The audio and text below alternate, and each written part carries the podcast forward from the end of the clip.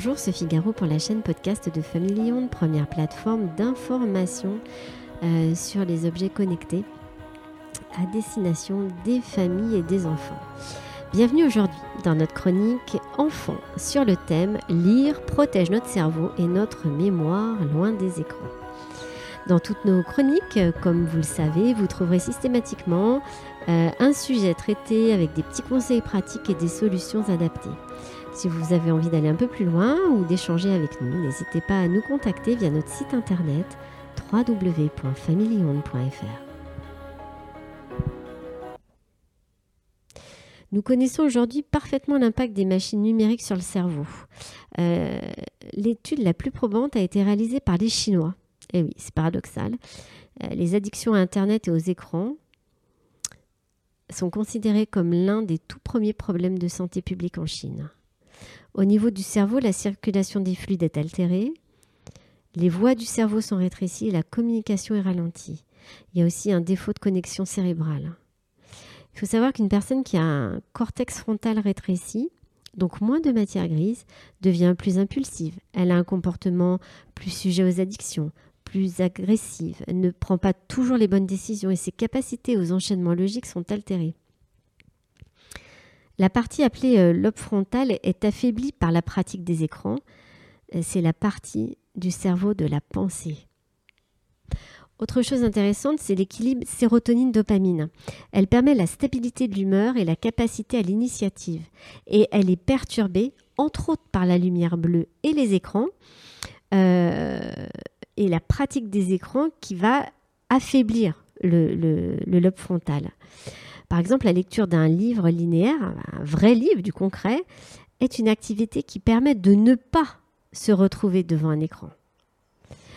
Euh, aujourd'hui, la montée en puissance des nouvelles technologies data, euh, bah, face à ça, il est quand même assez rare euh, de voir les jeunes se lancer dans des lectures de toutes sortes. Ils vont plutôt privilégier des activités sportives et puis surtout visionner euh, que ce soit euh, sur des liseuses, enfin lire des livres sur liseuses ou euh, des séries télé, mais tout sur écran.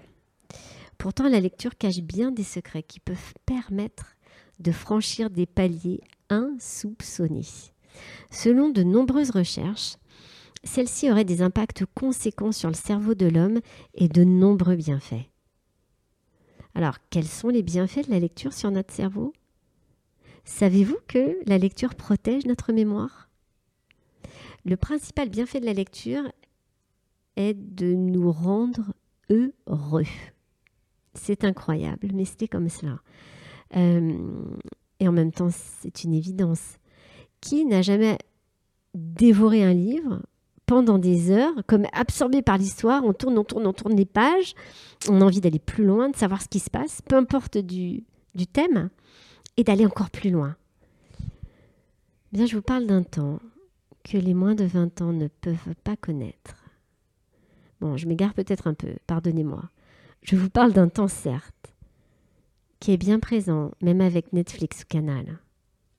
Revenons un peu à la mémoire euh, et à notre santé mentale, car c'est bien le sujet qui nous intéresse. Nous pouvons également affirmer que lire des livres protège le cerveau et notre mémoire des études scientifiques viennent prouver que la lecture permet d'aider à lutter contre les maladies neurodégénératives comme la maladie d'Alzheimer. Euh, il y a une étude publiée dans la revue scientifique Proceedings of the National Academy of Sciences, pardonnez-moi pour mon anglais, euh, comme quoi la pratique régulière de certaines activités comme la lecture, le jeu d'échecs et les puzzles permet aux personnes de réduire de 2,5% le risque de développer la maladie d'Alzheimer ou de démence. Cela paraît une évidence, comme pour d'autres organes, faire travailler notre cerveau. Un muscle, il faut le faire travailler pour être en bonne santé. Donc il nous faut l'entretenir, éduquer notre cerveau, le solliciter au maximum, afin qu'il ne se détériore pas trop vite. N'avez-vous jamais ressenti cette sensation un peu bizarre euh, quand on est parti longtemps de notre travail, après les vacances, d'avoir presque comme oublié euh, les choses? Eh Bien, c'est un peu comme lorsqu'on se met au, sport après un long moment d'arrêt, on n'a plus tout à fait la même performance. euh, notre corps a perdu finalement son efficacité. Comme le conclut un, docteur qui s'appelle le docteur Robert P. Friedland, euh, c'était le, professeur de l'étude citée au-dessus, tout comme une activité physique renforce le cœur, les muscles et les os, une activité intellectuelle renforce le cerveau et l'aide à lutter contre certaines maladies. Alors, il y a une autre étude assez intéressante qui, a été publiée euh, dans la revue Neurologie euh, qui met en évidence le fait que la population ayant une pratique de la lecture régulière possède un taux de détérioration cognitive considérablement réduit d'environ 32%, ce qui est énorme. Cela permet donc de maintenir notre cerveau, cet organe magnifique, essentiel à l'homme, en pleine santé, en pleine capacité, mais aussi de le garder, de garder un esprit vif. Vous souffrez peut-être de perte de mémoire, de fatigue intellectuelle.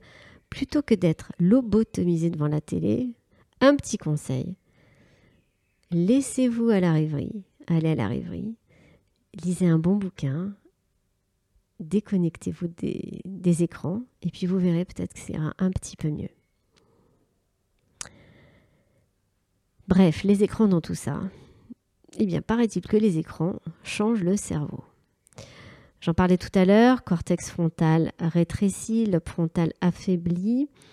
Euh, tous les enfants et les adultes ne rêvent plus qu'à la dernière tablette, le dernier iPhone, le dernier jeu vidéo, enfin, que sais-je. Ça se résume à un écran, un terminal de visualisation in fine et de la consommation les, scientifiques sont quand même de plus en plus nombreux à s'intéresser à l'addiction. Euh, par rapport aux jeunes et aux médias numériques. Un qui est très connu aux États-Unis, c'est le docteur Cardaras. Il est addictologue. C'est quelqu'un de très reconnu. Euh, il accompagne énormément les jeunes euh, à, ce sujet. Et, il, va jusqu'à parler d'héroïne numérique dans un de ses ouvrages. Alors, quelles sont les conséquences de cette modification? Euh, selon une enquête menée par l'AFPA, l'Association française de pédiatrie ambulatoire, près d'un enfant, euh, près d'un enfant de moins de 3 ans sur deux, ça paraît incroyable, mais, c'est ce qui est dit dans cette étude, euh, utilise des écrans interactifs comme des tablettes ou des smartphones. Trois effets sur le cerveau, fatigue oculaire, stimulation de la dopamine, donc ce qui va renvoyer à tout ce qui est euh, agressivité, effet micro-ondes des hyperfréquences, accélération des molécules d'eau dans le corps, lié au fait que quand vous êtes en, 4G, 5G, euh, Wi-Fi, Bluetooth, c'est un micro-ondes que vous avez dans les mains qui accélère les molécules d'eau dans le corps. Donc c'est trois facteurs quand même euh, assez, assez embêtants. L'homme pense souvent détenir la vérité dans cette course effrénée à la surconsommation pour s'enrichir en détruisant les espèces, en nous dictant au nom du faire confiance ce qui est bon pour nous ou pas, en polluant plus que jamais cette terre nourricière si extraordinaire. Vivre avec son temps et les nouvelles technologies, c'est important, mais pas à n'importe quel prix, me semble-t-il n'abandonnons pas le réel au détriment du virtuel.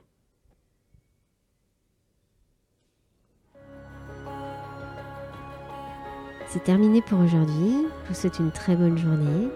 Notre association est d'intérêt général. Vous pouvez nous soutenir. On en a vraiment besoin. Adhérez, euh, faites un don, du mécénat. Les adhésions sont libres.